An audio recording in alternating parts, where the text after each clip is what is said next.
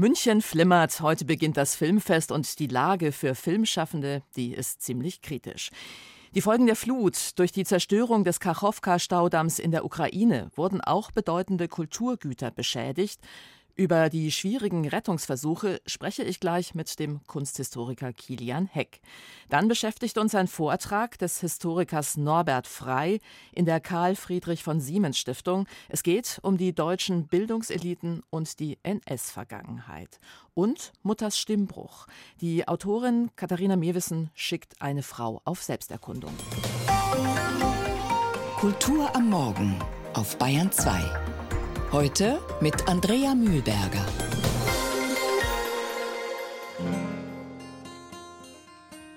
Diesmal ist es eine richtige Mördernummer geworden. Das neue Album des österreichischen Liedermachers Ernst Molden. Und zwar wortwörtlich. Die zwölf Lieder darauf sind entstanden für einen True Crime Podcast. Molden untermalt ihn mit seinen mörderischen Balladen.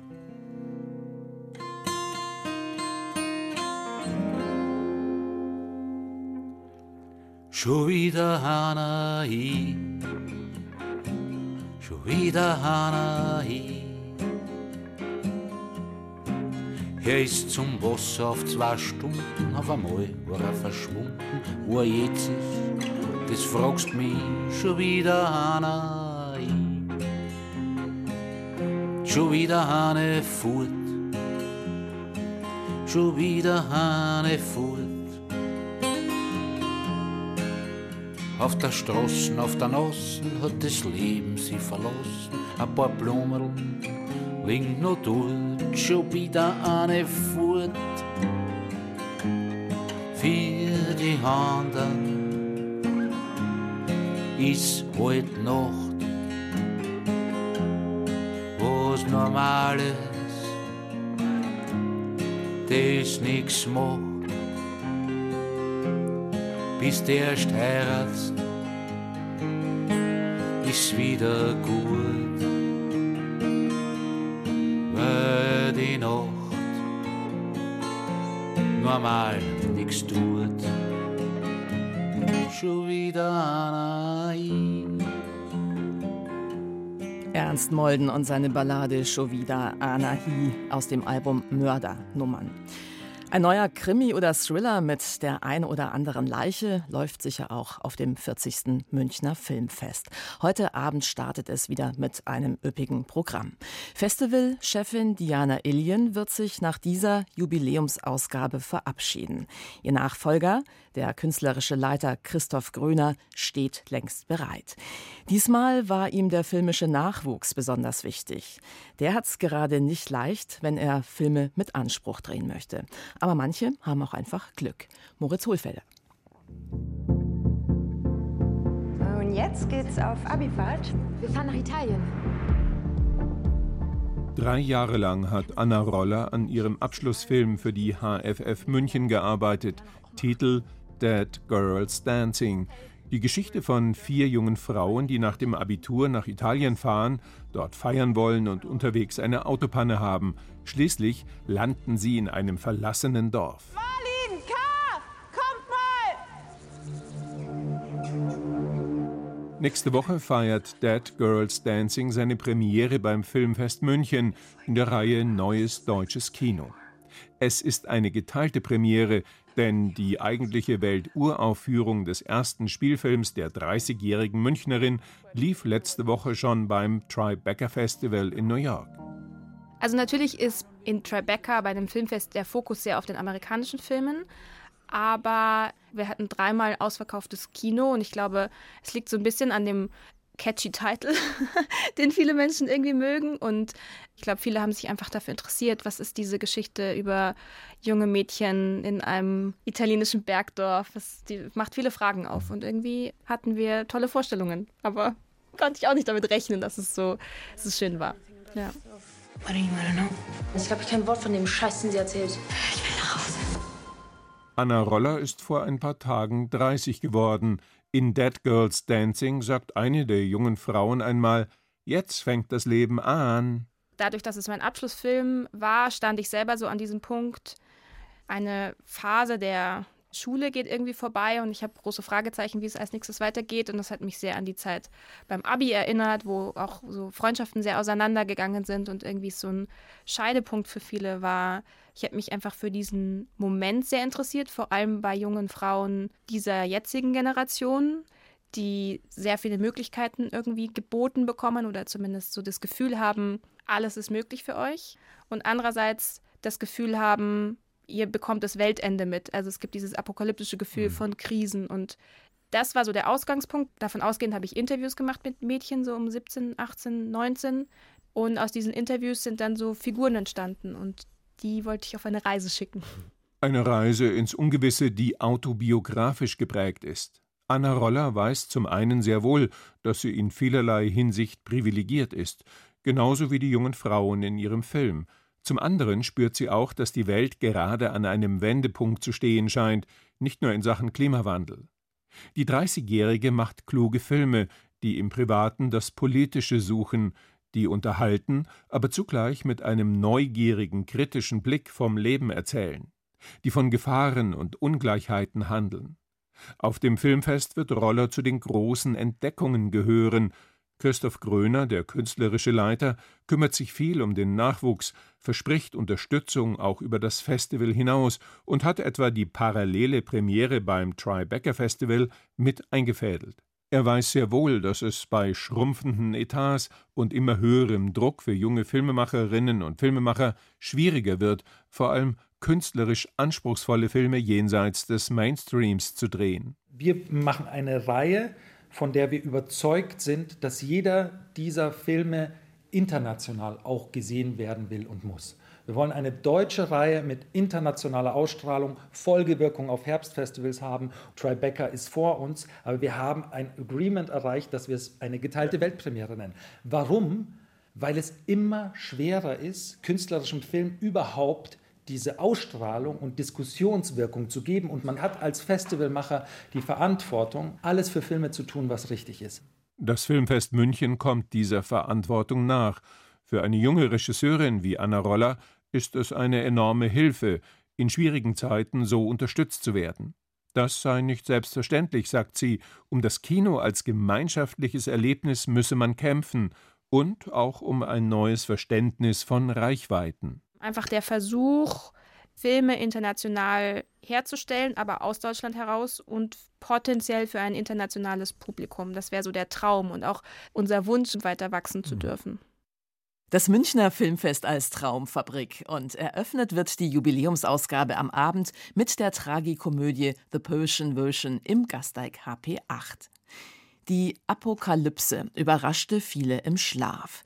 In der Nacht zum 6. Juni brach der Kachowka-Staudamm. Dutzende Menschen ertranken, Tausende mussten evakuiert werden. Das Wasser aus dem gigantischen Becken überflutete viele Orte am Unterlauf des Dnieper. Der Verdacht eines monströsen Kriegsverbrechens steht im Raum. Was man sicher sagen kann, die Langzeitfolgen sind verheerend für Mensch, für die Natur, aber auch für die Kultur, denn die Region in der Ukraine ist reich an bedeutenden Kulturstätten. Darüber möchte ich sprechen mit Kilian Heck von der Universität Greifswald. Er ist der Ukraine-Beauftragte des Verbands der deutschen Kunsthistoriker und Mitglied der NGO Ukraine Art Aid Center. Freut mich sehr, heute bei Ihnen zu sein. Herr Heck, Sie haben ja gleich nach dem Staudammbruch Alarm geschlagen und darauf aufmerksam gemacht, welche verheerenden kulturellen Schäden und Verluste die Fluten in der Region angerichtet haben. Vielleicht können Sie uns zunächst mal das bisher bekannte Ausmaß schildern. Wie ist der aktuelle Stand? Ja, der aktuelle Stand, den wir auch gerade gestern von den Kollegen in der Ukraine erfahren haben, ist, dass es ungefähr 10.000 Denkmale in der Region Kherson getroffen hat. Also tatsächlich meine ich damit alle Baudenkmale und Museen und auch archäologischen Städten. Nur mal um ein Beispiel zu nennen, es sind hunderte von skytischen Grabmälern, sind diese skytischen Grabhügel weggeschwemmt worden. Es ist das Korsunski-Kloster aus dem 18. Jahrhundert wahrscheinlich vollständig zerstört worden und es ist dann auch noch die Oleski Skic, das ist eine Kosakensiedlung aus dem 18. Jahrhundert, wahrscheinlich vollständig von Wasser betroffen. Und das sind so ein paar Beispiele von vielen anderen, die betroffen sind durch die Flut.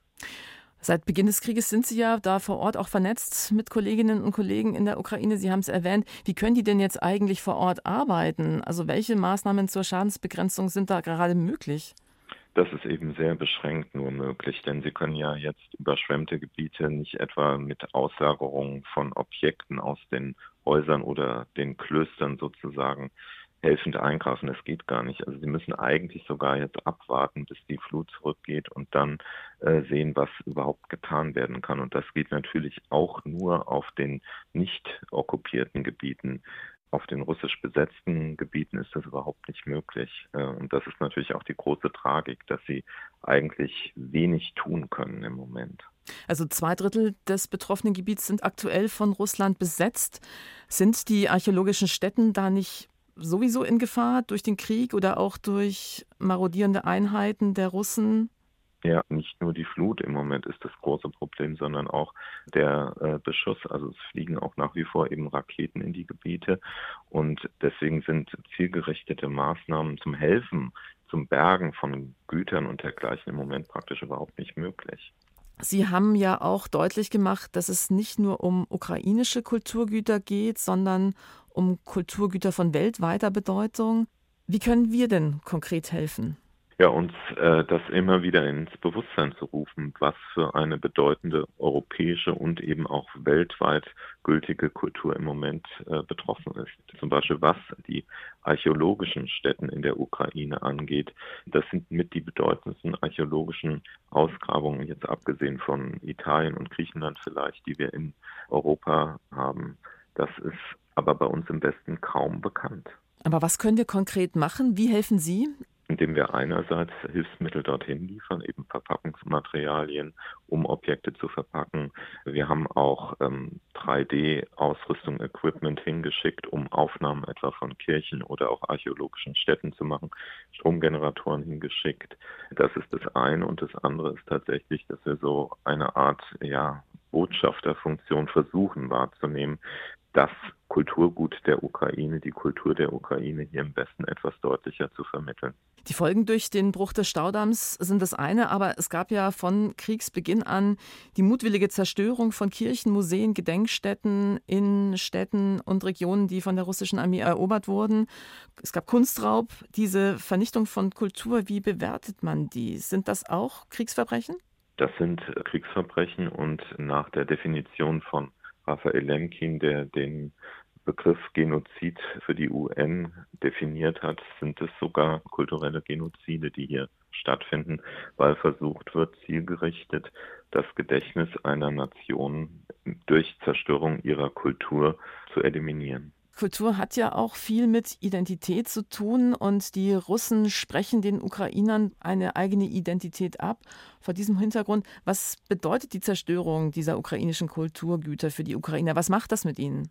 Also äh, die Tatsache, dass sie eben versuchen, die Kulturgüter etwa um Kiew herum oder Kherson zu retten und in sichere Depots zu verbringen, zeigt, dass sie eben höchste Aufmerksamkeit gegenüber ihrer eigenen Kultur anwenden, weil sie eben sagen, das ist die DNA unserer Nation, die in Frage gestellt wird als eigene Kulturnation. Und gerade deswegen nimmt die Kultur in der Ukraine so einen hohen Stellenwert ein, weil sie eben die DNA der ukrainischen Identität darstellen. Und für diese setzen Sie auch Ihr Leben ein? Das tun sie tatsächlich. Wir haben da eindrucksvolle Berichte, zum Beispiel von Kollegen in Kharkiv, die nachts in den U-Bahn-Schächten geschlafen haben, tagsüber zu den äh, Museumsobjekten in die Räume der Museen gegangen sind, die wirklich unter Lebensgefahr die Dinge deponiert haben. Wir haben vor einigen Wochen aus der Gegend von Kharkiv erfahren von zwei Kolleginnen, die mit unseren Mitteln ihre Objekte im Museum verpackt haben, genau bei dem Moment der Evakuierung von zwei russischen Raketen getroffen wurden und umgebracht worden sind. Also das sind wirklich Kollegen, Kolleginnen, die Leib und Leben dafür aufwenden, ihre Kultur zu schützen. Und wir merken immer wieder, dass es extrem wichtig ist für die Kolleginnen und Kollegen vor Ort, mit uns im Westen Kontakt zu haben, dass sie uns ihre Geschichten, ihre akute Bedrohungslage schildern können. Das ist wirklich jedes Mal sehr, sehr eindrucksvoll. Also das muss ja eine totale Katastrophe für diese Kunsthistorikerinnen sein, wenn sie zusehen müssen, wie da alles irgendwie im Schlamm versinkt, die Objekte, mit denen sie normalerweise arbeiten, also die wahr gewordene Apokalypse? Das ist in der Tat eine sehr bedrückte Stimmung oft und trotzdem merken wir, dass der Wille dieser Zerstörung Einhalt zu gebieten, sehr, sehr groß ist in der Ukraine. Aber man muss es tatsächlich sagen, wir haben jetzt auch schon viele dieser Mittwochsmeetings damit begonnen, dass etwa eine Schweigeminute für umgebrachte Kolleginnen und Kollegen eingelegt wurde. Also das ist wirklich jedes Mal sehr ans Herz gehend. Also wir sind jedes Mal auch sehr angefasst und trotzdem merken wir, dass wir so auch als Kunsthistoriker in einer Weise gebraucht werden in dieser akuten Notlage, wie wir es niemals vorher auch im Westen erlebt haben. Der Kunsthistoriker Kian Heck war das bei uns in der Kulturwelt. Er ist der Ukraine-Beauftragte des Verbands der deutschen Kunsthistorikerinnen und vielleicht noch viel wichtiger, er ist auch Mitglied in der NGO Ukraine Art Aid Center, die letztes Jahr gegründet wurde und versucht vor Ort den Kunstwerken, aber natürlich auch immer den Menschen zu helfen. Vielen Dank für dieses Gespräch. Gerne, vielen Dank auch. Nimm mich mit hintern Mond, wo's ganz stark ist und still, wo da keiner was tut, wo da keiner was will, wo da nicht nimmer gut, wo das Knädel nicht zählt wo die keiner was fragt und kein uns Viech nicht böt. Wo man dann, wenn man stürzt, auf ein Seidenpolsterl fällt, wo es ist wie immer, nur ohne Gewalt, ja, wo es ist wie immer, nur ohne Gewalt.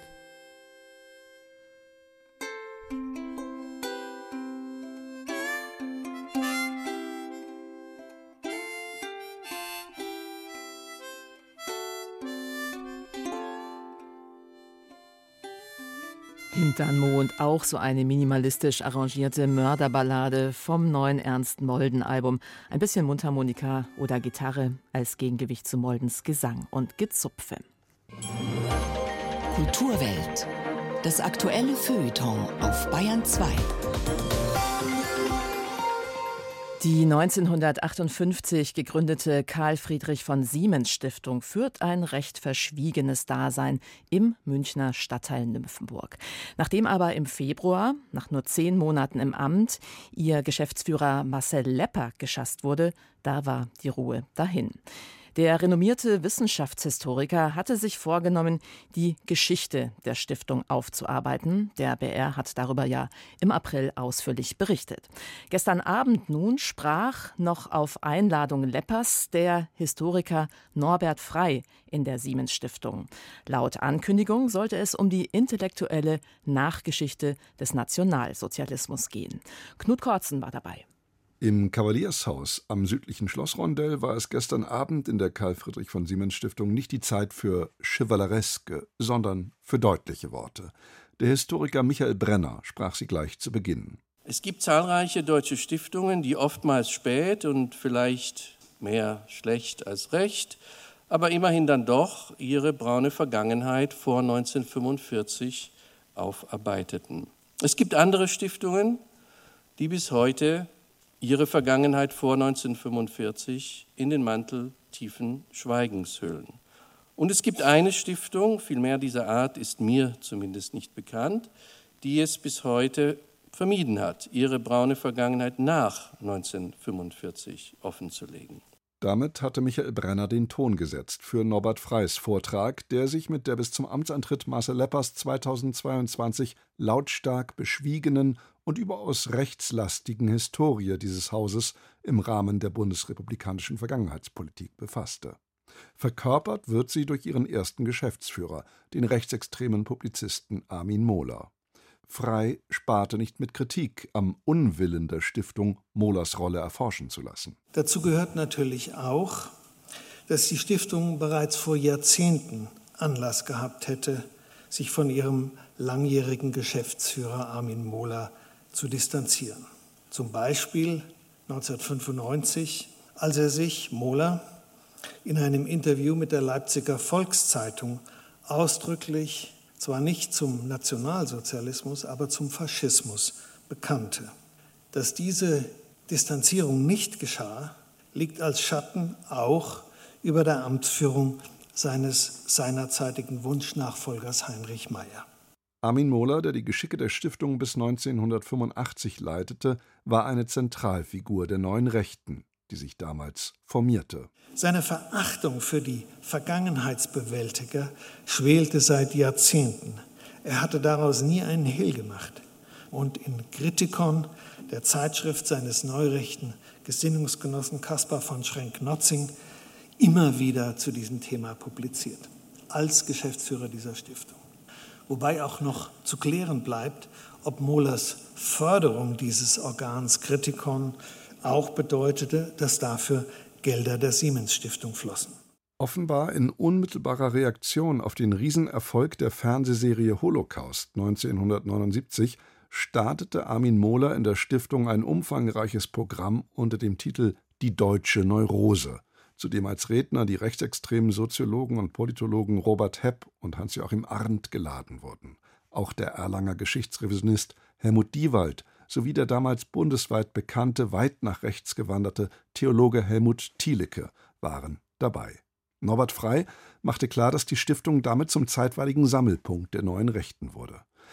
Ein Jahr später dann, im Frühjahr 1980, war der junge Norbert Frey selbst das erste Mal in der Münchner Karl Friedrich von Siemens Stiftung zu Gast, als Zuhörer. Denn es referierte einer, der mit seinem Buch Der Faschismus in seiner Epoche ein Standardwerk vorgelegt hatte. Der Redner vor 43 Jahren war niemand anderes als Ernst Nolte. Das war der Moment, in dem der anerkannte Faschismusforscher Nolte zu entgleisen begann. Nolte nämlich hielt in der Siemens Stiftung 1980 einen Vortrag, den die Frankfurter Allgemeine Zeitung abdruckte unter dem Titel Die negative Lebendigkeit des Dritten Reiches. Daran war schon all das formuliert, womit er sechs Jahre später den Historikerstreit auslösen sollte. Es sprach sich schnell herum, dass Nolte einen trefflichen Impuls zur Entsorgung der Vergangenheit vorgelegt hatte. Werner Naumann etwa, einst SS-Brigadeführer und persönlicher Referent von Josef Goebbels, bat zugleich um ein Exemplar des Vortrags bei der Stiftung. All diese Dinge kommen jetzt erst, Jahrzehnte später, ans Licht. Mit dem Münchner Institut für Zeitgeschichte zusammen will die Stiftung nun ihre Geschichte genau ausleuchten. Es ist schon so, wie Michael Brenner sagte. Ein Ruhmeskapitel der Siemens Stiftung wird diese Auseinandersetzung wohl nicht mehr werden. Dafür kommt sie zu spät und auf zu verschlungenem Wege. Da wurde gestern Abend Klartext gesprochen in der Karl Friedrich von Siemens Stiftung. Knut Kortzen war für uns dabei. Katharina Mewissen gehört in die Kategorie aufregende Nachwuchsautorin. 1991 geboren, hat sie inzwischen zwei Bücher vorgelegt, die nicht von ihrer eigenen Biografie ausgehen, wie es ja ganz viele Kolleginnen ihres Alters gerne machen. Katharina Mewissen, die ist neugierig auf fremde Erfahrungen und sie schlägt dabei einen sehr eigenen Ton an, wie in ihrem neuen Buch Mutters Stimmbruch. Der Sound ist getragen von ihrem Interesse an Stimme, Mündlichkeit und Literatur. Darüber forscht die Autorin auch an der Berliner TU. Der Text allerdings ist sehr konkret und sehr körperlich. Marie Schöss. Als Kind hatte Mutter sich vorgenommen, Vater zu werden. Daraus wurde nichts. Mutter wurde Mutter. Es blieb dann keine Zeit, um ab und zu mal Vater zu sein oder Single. Erst als die Kinder zur Schule gingen, hatte sie wieder Zeit für kurze Affären. Dann musste es schnell gehen. Sie verschlang ihre Geliebten an Vormittagen. Die Liebschaften verschwanden wieder, und die Kinder wurden groß und gingen weg. Aber Mutter blieb Mutter und blieb da. Damit erst gar keine Missverständnisse aufkommen. Das hier ist kein Text, der das Leben einer Mutter beklagt, die alles für ihre Kinder geopfert hat und jetzt Trübsal bläst. Ebenso wenig ist es ein Text, der sich so direkt in aktuelle Debatten um Emanzipation und Genderfluidität einschaltet, dass man am Ende nicht mehr so recht weiß, war das jetzt eigentlich Literatur oder doch bloß ein Sachtext. Mutters Stimmbruch ist genährt von den Debatten unserer Zeit, das schon. Aber dieses Buch spielt mit Gefühlen und Motiven, die wir aus Märchen kennen. Es erinnert an die sprachliche Kraft von Prophezeiungen und Verwünschungen und hat Lust daran, den Mutterkörper zu erkunden und mit den Mitteln der Sprache so manches Körperteil aus der Ecke des schamvoll Verklemmten in die des freien Spiels zu buxieren. Es ist eben nicht einfach ein erwartbar alternder Körper, der einfach schlaffer wird und ähm, so die üblichen aus der Apothekenumschau vielleicht bekannten Gebrechen durchläuft, sondern es ist eben ein Körper, der hm, sehr eigenwillig ist, der vielleicht auch was Fantastisches manchmal hat. Und das ist schon so der Versuch, einen Körper zu schreiben, der nicht so einheitlich ist, der auch irgendwie unübersichtlich, unberechenbar auch so eine Wildheit hat. Katharina Mewissen lässt uns zum Beispiel massige Wasserbrüste sehen, wenn Mutter in der Badewanne liegt. Einen Wolkenbruch später lesen wir von Regenbrüsten. Und wenn zwischendurch das klassische deutsche Wort Brustschwimmen fällt, dann ahnt man, dass Mewissen nur auf die Sprache hören musste, um sich zu fragen, wie man literarisch Brüsten eigentlich zu neuer Freiheit verhelfen kann. Dem Text gelingt damit zweierlei. Er erkundet sprachlich, wo die Erotik dieser alten Frau stecken könnte, stellt uns also einen Körper vor Augen, der sonst lieber verhüllt wird. Und er löst die literarische Nacktheit gleichzeitig von allem Verkrampften. Eher schon entdeckt man das Witzige am Körper, die Möglichkeit, mit ihm zu spielen, ihn als Teil seiner Umwelt wahrzunehmen und dabei Lust zu bekommen. Ja, es ist ja auch total zentral die Frage nach der Lust von einer alten Figur, ne? Und gerade auch von einer alten weiblich beschriebenen Figur, die ja eben auch oft eher ja so verneint wird oder als abwegig dargestellt wird, als sei Sexualität was, was verschwindet oder zumindest dann an eine Paarbeziehung gebunden. Und das ist ja bei Mutter alles nicht der Fall.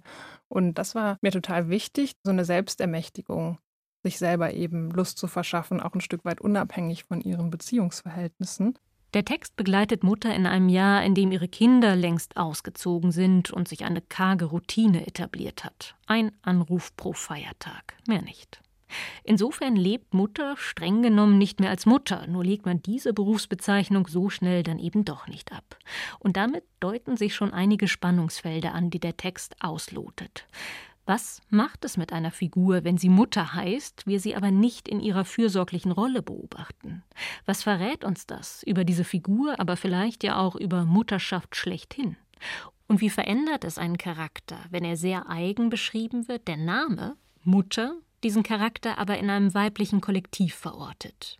Katharina Mewissen beantwortet solche Fragen nicht. Lieber schon verortet sie Mutter ganz konkret. Erst im Haus der Familie, dann in einer Zwei-Zimmer-Wohnung, ohne Garten und Geschichte.